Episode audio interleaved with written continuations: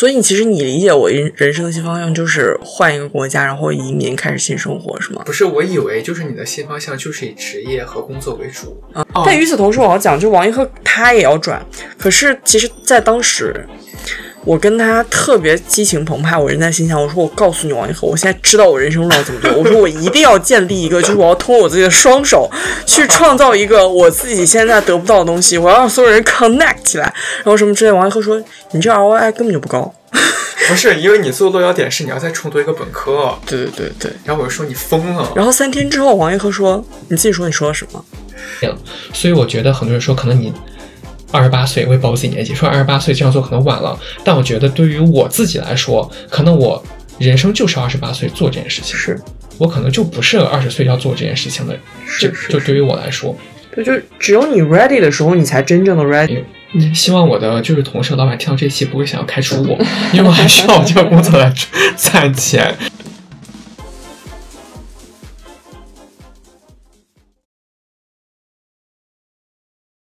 哎，你说咱俩住一起多久了？也就没几个月吧，但好像该说的话都说完了。那别录了。那零食是什么意思？就是半夜十二点呗。就是小零嘴儿，随便叨两零食就是临时、暂时的，能带来幸福感。半夜吃最香。你这样暂时跟我住一起，谁要一直跟一个女人 在一起啊？这可以说的吗？零食就是哑铃，半夜闲聊，什么意思？什么意思？三二一，开始。那我们今天呢？我们这是第几期？第十三期。十三期，十三期。我们这十三期算是有一个小回归，为什么呢？就是临时同居，又同时在同一空间里录制了，对，再次合体了。对，因为有人从新西兰回国了，所以你要不要讲一下，就是你这次回国的一些打算和为什么要回国？就是谁让你回来的？你整个抛给我一些大大大梗哎，什么大梗？大问题都不知道怎么回答。我我上次我们好像有讲过我在新西兰的一些体验吧，但是我没有特别的。就是聊我的心境，反正大概就是，我觉得我在那边待有点小孤独、小想家，然后上海又是我的家，毕竟我每天就是，毕竟我每天就是咖啡啊、面包啊、阳光啊。对，对，你要说什么？哦，我就是要说，首先我们要先讲一下这期我们要讲什么主题，嗯，因为我们这期要讲的主题呢，其实我觉得还。挺能让人引起共鸣的吧，尤其是我们的听众，我猜应该跟我们年纪还有所处的人生阶段应该差不多。对对对对对，就其实今年我们两个在各自分居不同的国家跟城市，但是反而有一个事情，就是我们在同一个 pace 上面了。什么叫同一个 pace？有点形而上。完 蛋完蛋，不好意思，但我想我想我想在今天这个节节目前面先那个严重预警一下，就我现在脑子还是属于不太好使的阶段，所以我经常讲一些形式上词汇，然后王一鹤会把我拉回来，所以如果你们觉得我讲话太欠揍，那你们就内心默默的骂他吧，对，就骂我吧，就 K 我吧，没办法，能让就是节目多一些流量，对，因为我现在也也无法控制我自己讲话。我们这一期的主题呢，就是人生新方向。呃，我想到了之前，我有段时间很爱看一个剧，但我现在已经不看了，因为变得有点无聊。那个剧叫，就是叫《人生新方向》。哦，你跟我推荐过那三个女人。对，然后但他们是可能更进进一步的人生阶段，就是他们可能是在接近四十岁之后，发现人生想去。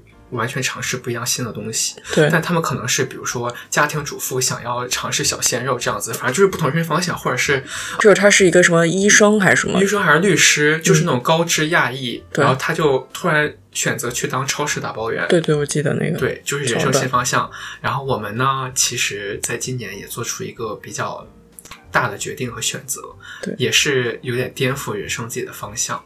然后就 look back 说你的那个回。就是为什么从新西兰回来？对，就买一个梗。对，因为因为为什么要 look back 呢？就是因为我回来的一系列原因，其实跟我想要转换一下人生的方向是有密切相关的。唉，但是我觉得你这个比较，算了，还是先说我的吧。因为因为我不是在新西兰的时候，我没有要买梗，因为我刚刚脑子跑神了。我在等你想买梗，我想说真的想要出拳了，我马上打你。我天呐，我现在真的整个讲话不能 focus。我跟你说，这就是抑郁症的后遗症吧？就是 six god no master。对，我是 six god no master，就是六神无主。大家听懂了吗？大家觉得在评论里想开骂了吧。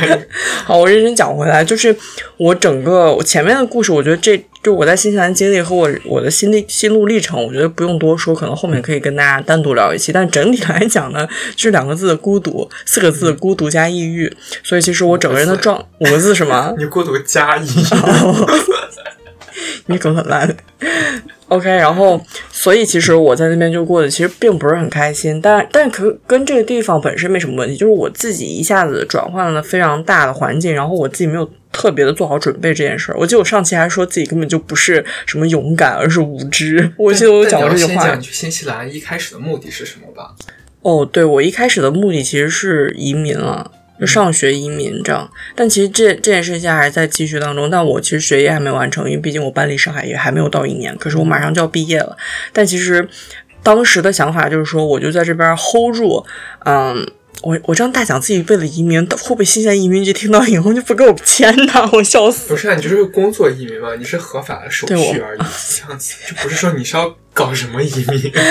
对，对对我我是想说换一个地方去生活。啊，但这个背后的原因有很多吧，呃，但是大家有时候想的很好，就是说我到一个地方，然后我就找工作，然后在那边待几年呢，之后的话你就拿到自己一个身份，你就可以什么自由之类。但其实反而我在这一年之内，我就觉得我这一年我都待不了，我会觉得说我可以立刻离开，我可以放弃所有我原本 plan 好的东西，因为那个时候感觉精神压力非常大。但这个压力大的核心，其实就是因为我觉得我好像跟周围的人都没有连接，嗯，但其实倒不是说那边的人不愿意跟我连接，或者我不愿意跟别人连接。要连到什么地步？就是觉得孤独。但我我相信这个就是日光下无心事。我相信如果大家是就在国外生活或者留学经历的话，应该懂我在说什么。我相信我的我的体验应该不是很特别，而且我觉得你肯定也体会过这种东西，只是我。我觉得我算是大龄留学生嘛，相对大龄，嗯嗯，可能更难转换那个生活。对，就我可能更加，因为我在上海确实已经有了一定的生活的，就是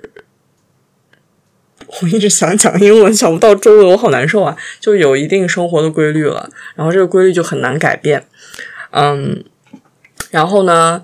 我在这个过程当中，就其实也还是交了一些朋友的。然后其中一个就是我认识的一个 一个华人的朋友，他是一个建筑师，嗯，然后你要讲这个了哦，对，因为你的人生新方向也包括你想做的工作，对，和以后的，就是职业方向这样子，对。所以其实你理解我人人生的新方向就是换一个国家，然后移民开始新生活，是吗？不是，我以为就是你的新方向就是以职业和工作为主，但你刚才在讲。国家，我以为你的这个方向变成了就是换国家，对，换国家。然后，然后，然后就对面的观众啊，不是听众，想说两个根本就没蕊好搞，这边猛讲，听我细细道来。然后我就我是刚话说回来，我我认识了一个建筑师，然后关系还不错。他其实新西兰是一个非常怎么讲，地理环境非常开阔的地方。然后因为那边很开阔，所以就会有很多不同的建筑，会有发发挥空间。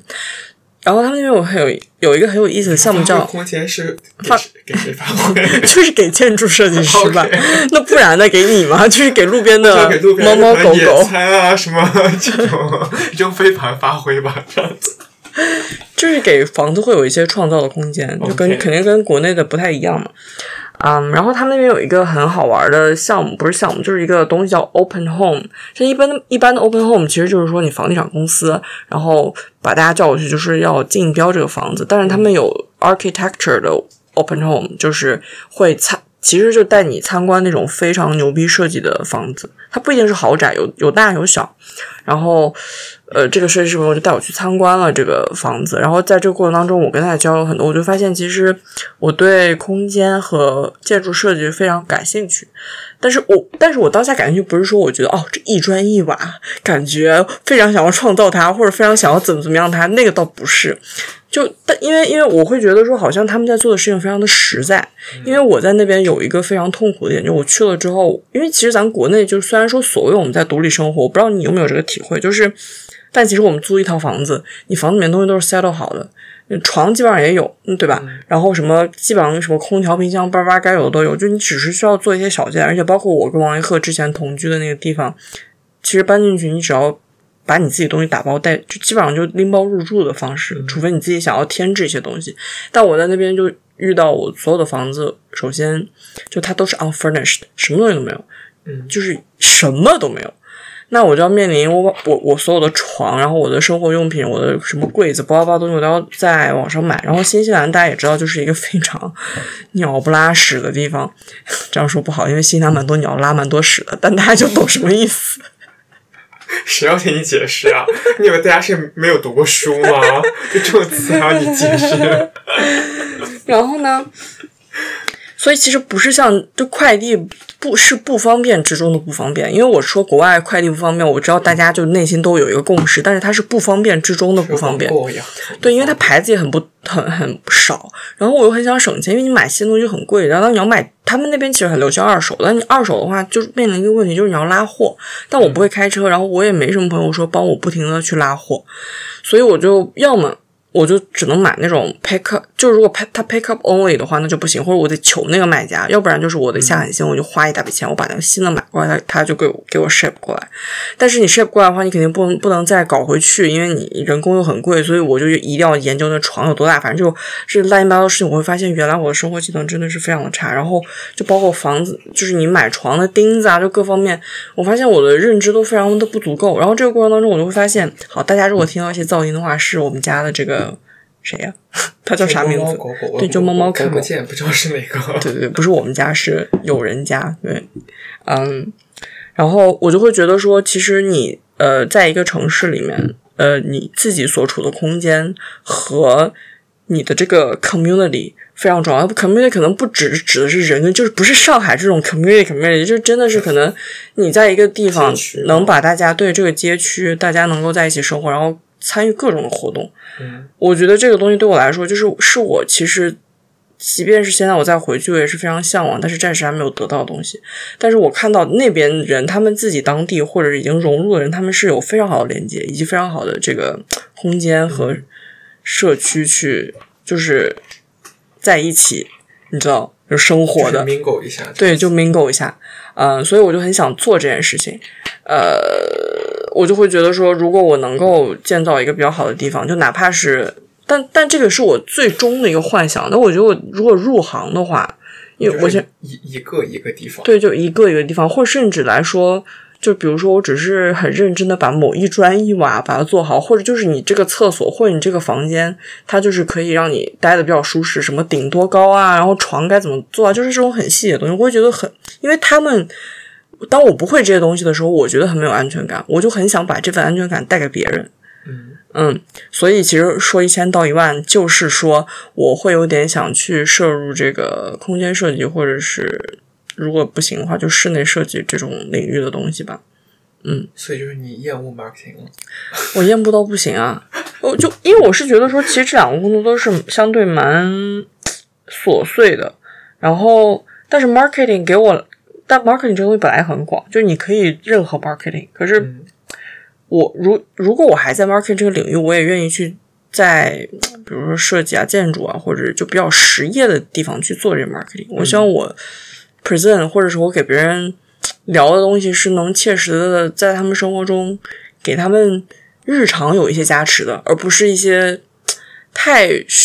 在我眼里太虚的东西。你说时尚 marketing，哈哈哈！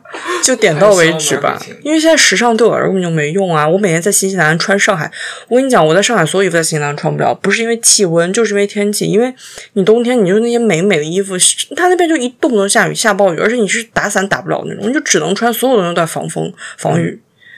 对，就所有时尚不存在了。但不是说新西兰土，说实话，新西兰不土。但这个就后后面再聊吧。就衣服注重实用性。对，就实用性。嗯。所以现在我我的人生新赛道就是从一些虚无缥缈的行业转到一个非常有实，我希望它能够实用一点的行业。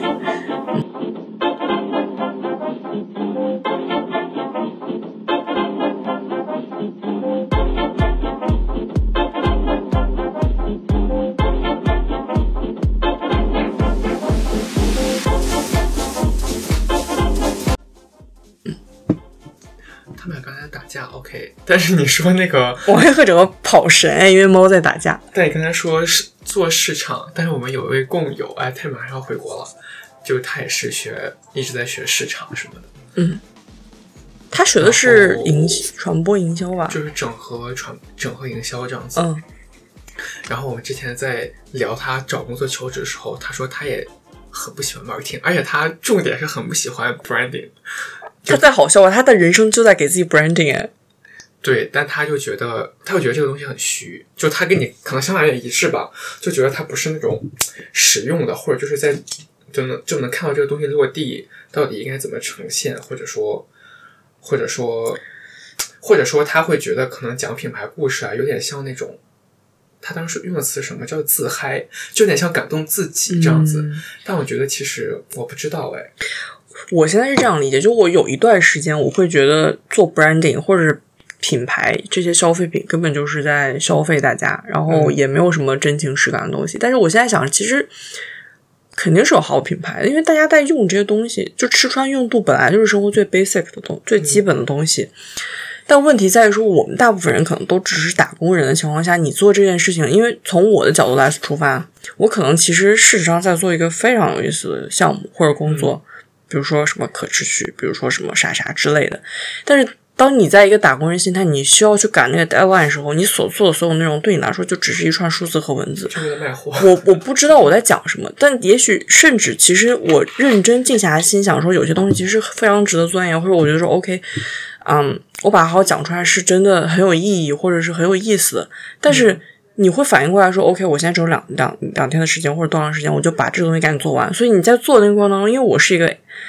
ADHD 就是我做一件事情，我不能想另外一件事情，所以我我的脑就会想说我要完成这个工作，那那些东西就变成了无意义的文字，因为我是目前来讲算是文字的工作者吧。对，market 里面我做 content marketing，所以就就写东西很多啊，就我我会把这些无意义就是有意义的东西在我脑海里也不成型，所以我就会觉得每天我自己变成一个垃圾。我不是说这些东西本身是垃圾，但是它被我吸收之后，我没有变成营养，我就把它吐出来了。我不知道你能不能理理解我的感觉。所以你意思，其实我大概能懂，就是其实做市场营销和 branding 本身这个东西是创意的，是有很多空间的，但只是现在很多公司和品牌他不愿意沉下心做这件事情，他就是希望你的这个，不管你是做 branding 还是做任何创意也好，他希望你落落脚点一定是带拉动这个 sales，就没有那种纯就是让你去讲故事，或者是对对对。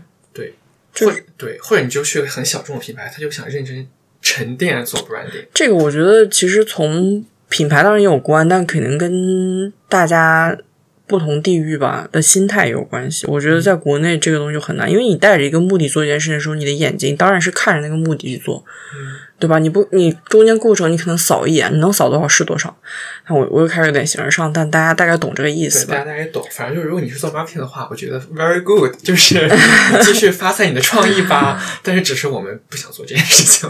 对，但但但是我我再小插一句啊，这个后面可以深聊。就是新西兰 marketing 其实。不是像大家想的那样，因为我之前跟你聊过，就是很落后或者什么。我觉得他们还是很有思思想，就是很有自己思路，但是他们是很朴实的 marketing。我用“朴实”这个词，但是朴实绝对不是土或者是落后。嗯，对，我觉得他们东西很真诚，但这个后面可以再聊。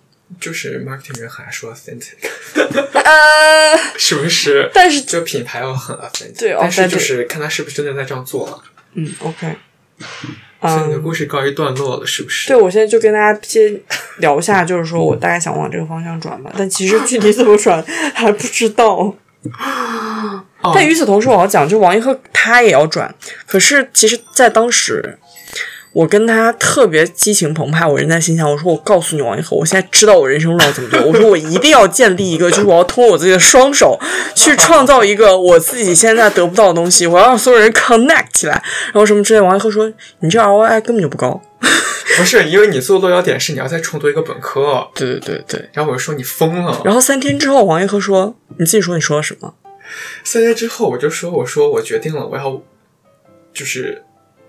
没有啊，三天你三天之后你说，我看了美美国社区大学三读三年音乐本科大概要花多少钱？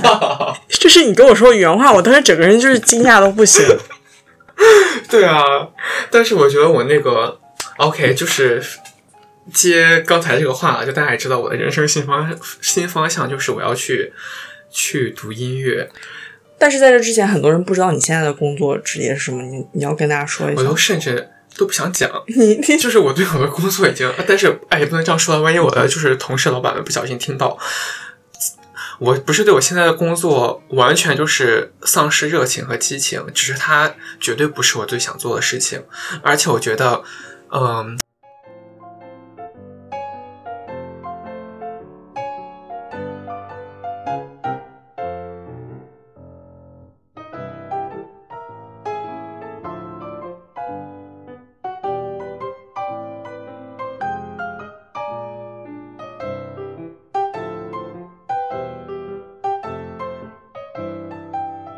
就我工作已经也有四五年了吧，有事儿吗？就是其实我工作已经有 就到四五年了。就我觉得人在体验了不同的人生经历之后，你总要去总结复盘一下，到底是不是这个事情是你要去做的。但我不我不是觉得说可能三十岁之前或者你人到多少岁之前你一定要有所成就，但是我只是觉得，比如说。你在比如说你读一个专业读了四五年，然后你可能觉得也没有什么几太正向的反馈，那你可能就要做一些改变。倒不是说你几岁前就要去上学，我不知道你能不能理解。嗯，比如说就是还是从头讲起吧，就是在那个陆双鹤跟我说他要学空间设计，和我说他疯了之前，其实我们有一起做一个冥想。就我有发现一个 YouTuber，他呢就是一个啊身心灵的，就他也算星座，也算塔罗之类的 YouTuber。然后他就出了一期视频，叫叫显显化冥想吧。嗯嗯，大概意思就是，如果你人生有一个想完成的目标，或者想达到的一个状态，你可以每天去冥想。你在冥想的时候呢，你就内心想。你已经到那个状态了，然后那时候你的生活是什么样子的？就你当你每天冥想这样去想的时候，你就会离那个会离你的目标越来越近。就大概是它的显化原理。然后我当时就分享这个视频给陆双鹤，让他跟我一起听这个冥冥想视频去冥想。但是这个东西呢，其实我觉得它不太是，不太是一种所谓的灵力魔法。其实它就是帮你。对于我来说，它就是帮我回忆起了我到底最感兴趣，或者说我觉得最有激情的事情是什么。因为在那个视频里面，它背景音就是说说想象你现在到达了你想做的这个事情，你看你周围是什么样子的，就它大概会这样引导你。嗯，那我当时看到的景象就是非常明确的画面，就是我坐在钢琴前面，然后在看着谱子在创作。但其实我一直对。音乐其实一直很感兴趣，或者说其实之前一直陆陆续续有学过，但是我中间就因为一些别的原因就不展开了，放弃了这个选择。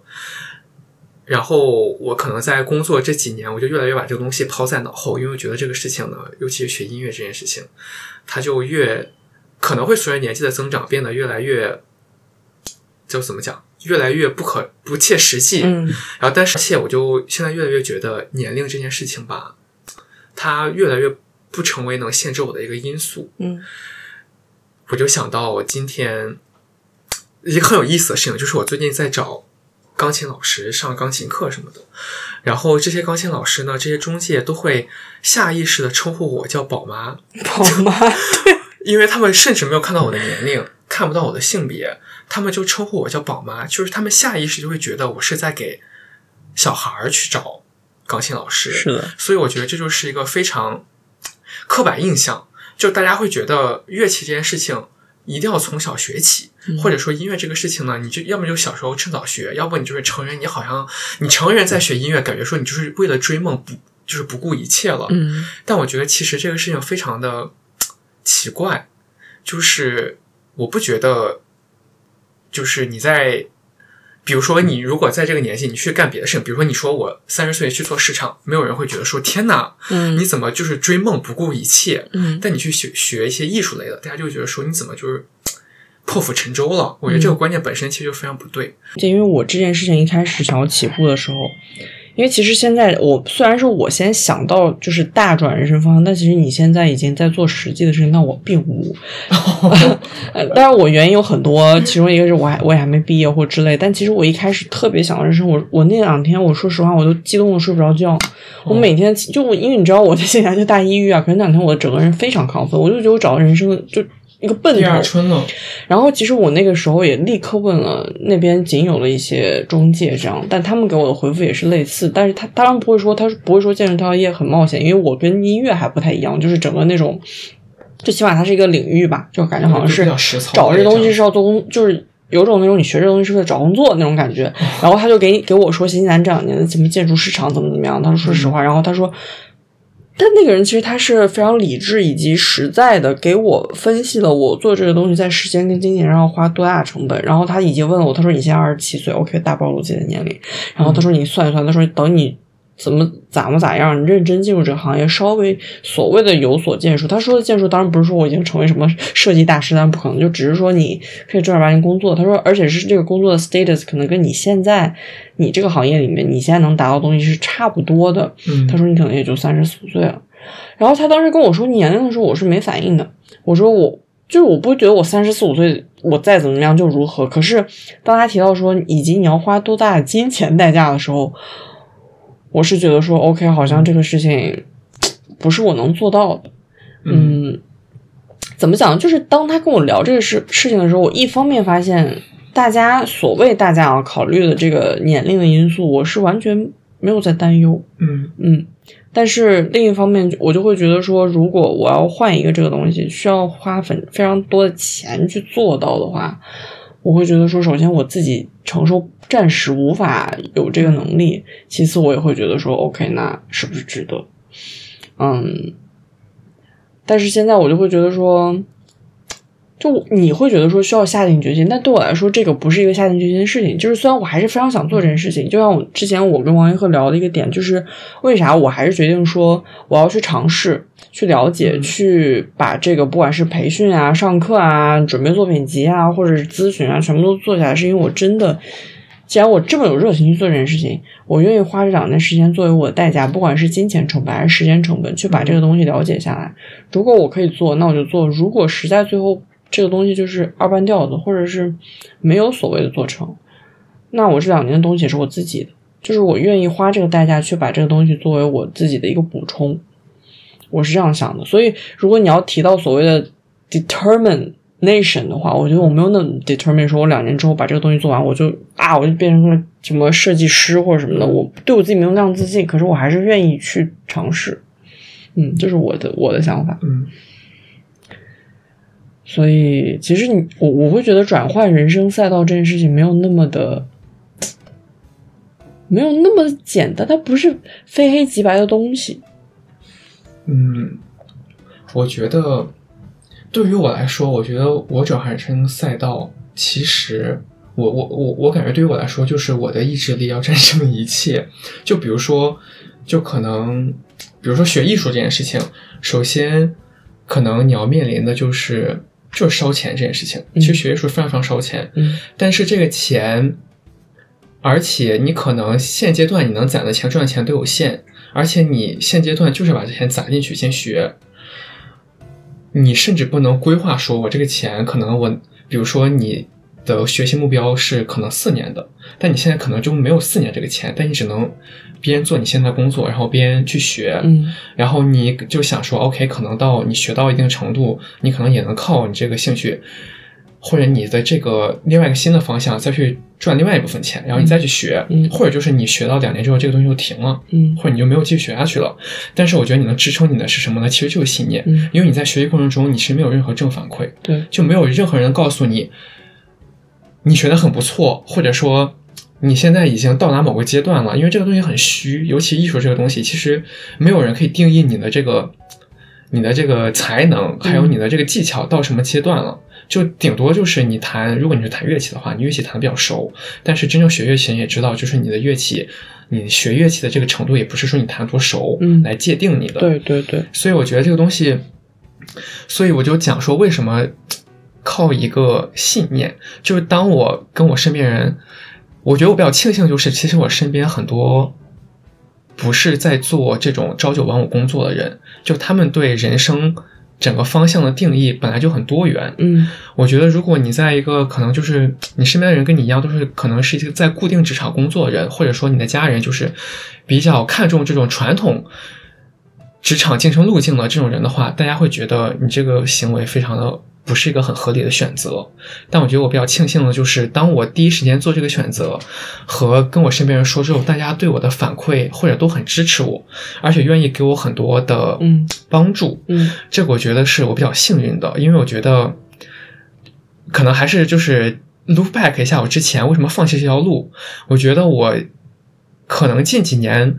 经常会想到这件事情，就说我为什么当时没有坚持学音乐，或者说我当时怎么放弃的？我会有点一开始会有点小埋怨以前的我自己，就觉得我不够有主见，不够独立。但是我现在想想，其实我那时候才几岁啊，十五六岁，就哪里来的主见？当然是家里人说什么，你就会很放在心上。而且当时我因为这件事情和家里还小决裂，嗯然后我好不容易自己坚坚持要来了学，当时可能要参加艺考这个机会，但是我当时在学的时候，身边人给我全都反对的声音，嗯。就是当你想一个可能十五六岁的一个学生，他每天去已经自己跑去上课，各种上艺术呃艺考的课，然后回家家里面跟他说说，我觉得你还是就是没有这个才华，你就是没有这个才能，我觉得就很难有人坚持得下去。所以他们打反击的点不是说觉得所谓学音乐这条路有点儿所谓的不赚钱、不成功，而是说你没有才华、没有才对能，。我觉得他们可能就是从这个角度在打击我，就他们也会说，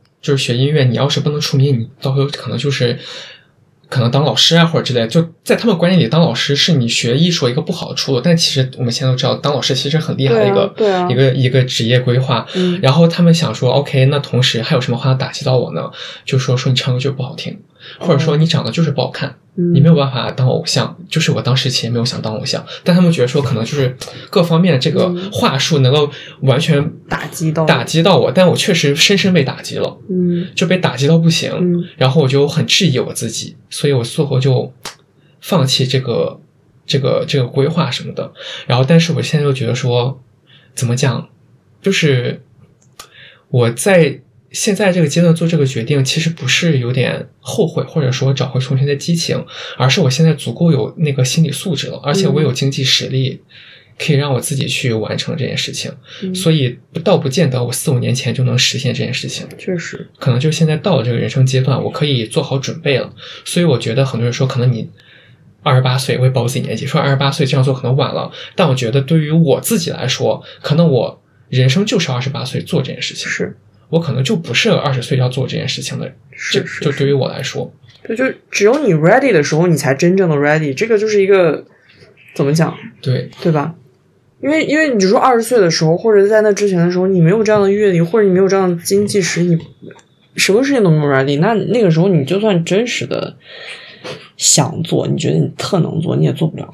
对，而且你还是要依靠别人，看别人眼色，对，你看别人眼色你就，很容易被影响，除非你是个特别早年就特别独立强大的小孩儿。但我觉得每个人性格不一样，嗯就我自己当时就没有办法到达那个心理状态，因为跟我自己成长环境有关系。嗯就除非我当时就突然。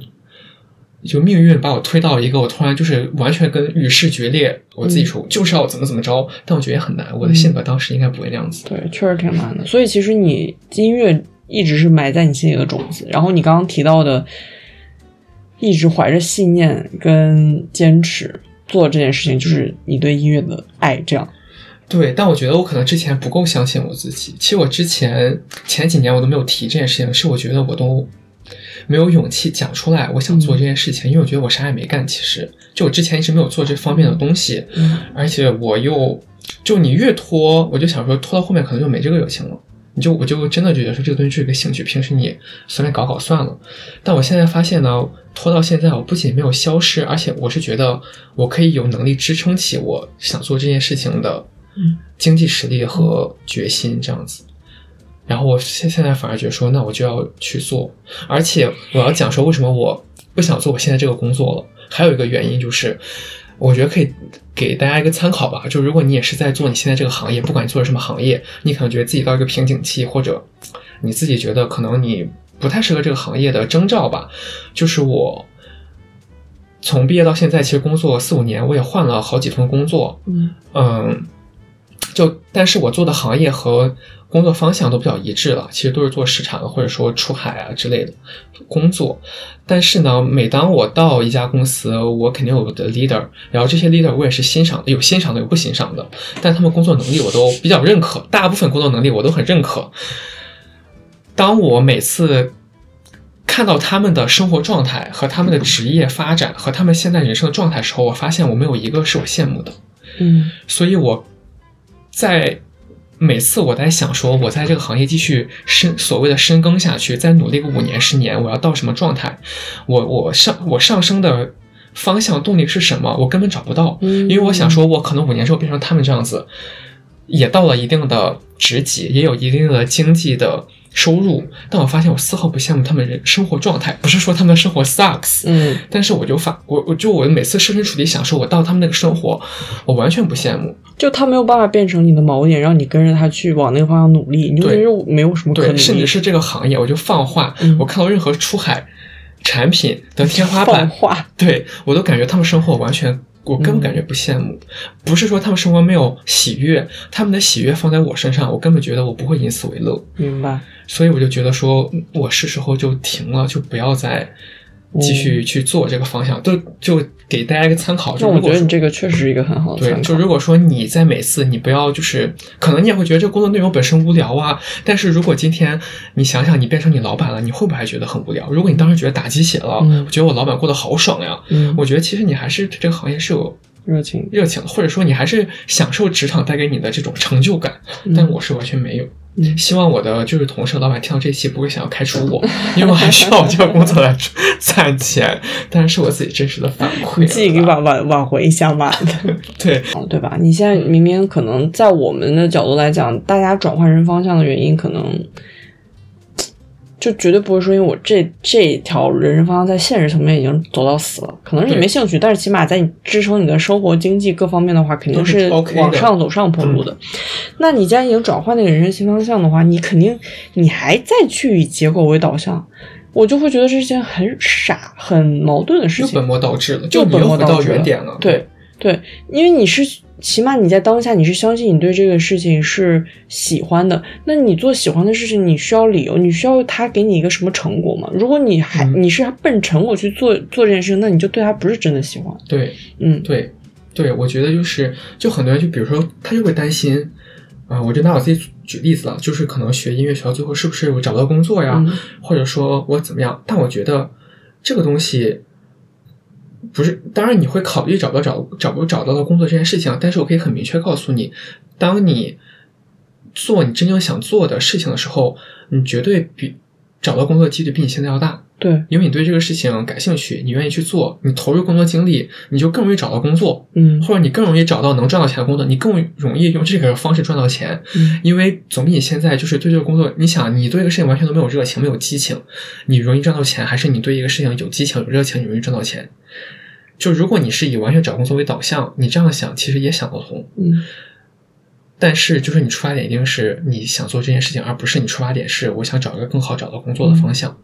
来就是说，只要你水到了就渠成了，真就是水到渠成的事情。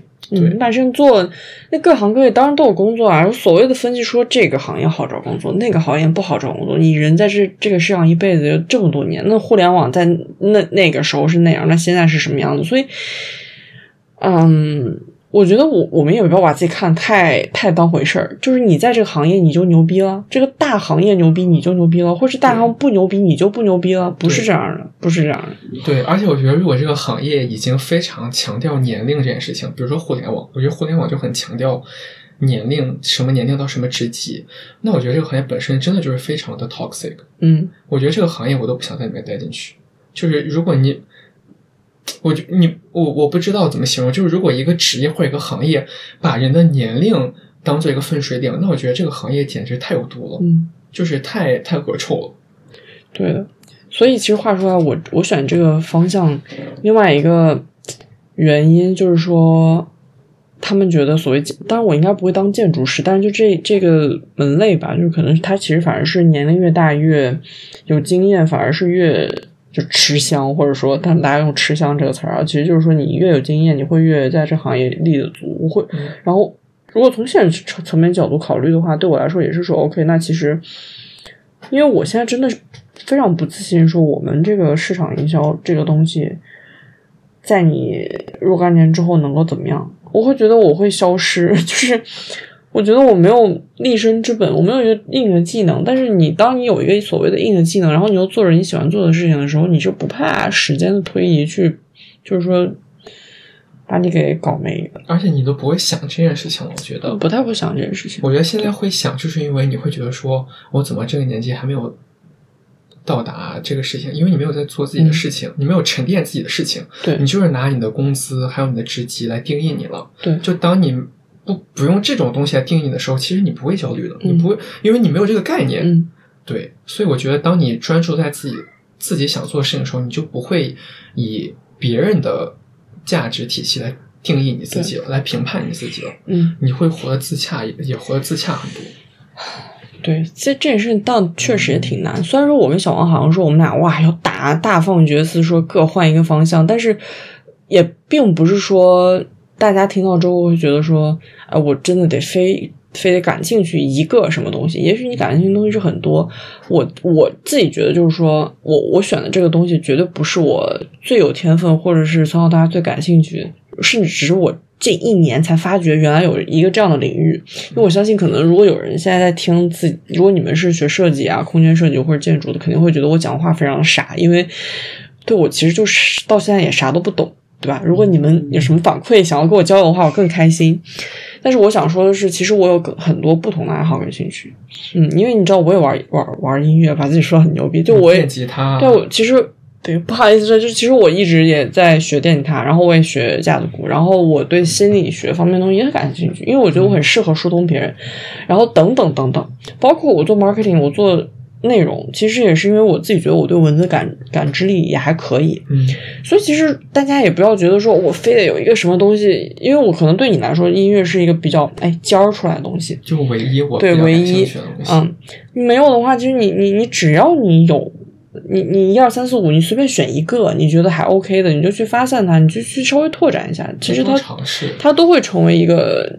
就如果你现在觉得你的工作并不是你感兴趣的方向，你也没什么动力的话，那你去想一个你想要做的事情，我觉得它都会成为一个，就只要你做，它都会有所发展跟建树。对，或者就是让你生活增添很多别的乐趣，也不错。